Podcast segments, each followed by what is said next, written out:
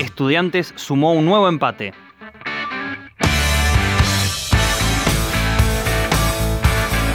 El Celeste igualó 1 a 1 ante Platense en el Estadio Antonio Candini, en el inicio de la tercera fecha de la fase primer ascenso, zona A.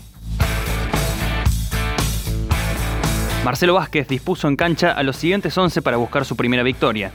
Luis Ardente, Gastón Benavides, Nicolás Ferreira, Alan Bester y Maximiliano Padilla, Maximiliano Comba, Gastón Botino, Néstor Ortigosa y Jair Arismendi, Ibrahim César y Javier Ferreira.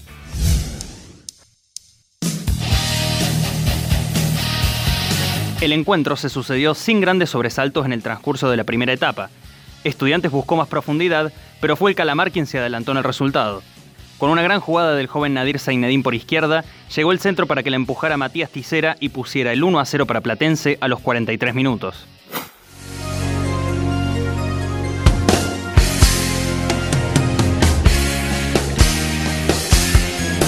El segundo tiempo encontró renovado el equipo celeste. El ingreso de Bruno Sepúlveda dio sus frutos con rapidez. Centro de Padilla que logró conectar el delantero para poner el 1 a 1 a los 3 minutos del complemento. Corre Padilla, viene Maxi Padilla, pasa Padilla, saca un centrazo Padilla, Sepúlveda, gol.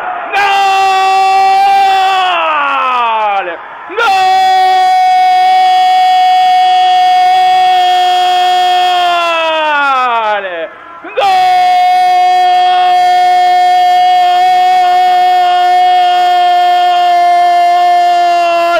Sepúlveda, Bruno de mi alma y de mi corazón, Bruno Sepúlveda, el fino de Viedma, la pelota derivó en la izquierda, Padilla, Maxi, qué centrazo que metiste, hermano. Minutos después fue anulado un gol de Nahuel Cainelli para el León, quien también ingresó en el complemento, por una supuesta posición adelantada. El asistidor Padilla no tendría una buena segunda etapa. A los 18 minutos, Ticera recibió una dura falta del defensor de estudiantes, quien vio la roja directa. El Celeste jugó media hora con un hombre menos. Luego de la expulsión, Estudiantes se encontró nervioso dentro de la cancha. Sobre el final del partido, volvió a dominar las acciones y tuvo la victoria con un disparo de Bruno Sepúlveda que desvió al arquero de Olivera.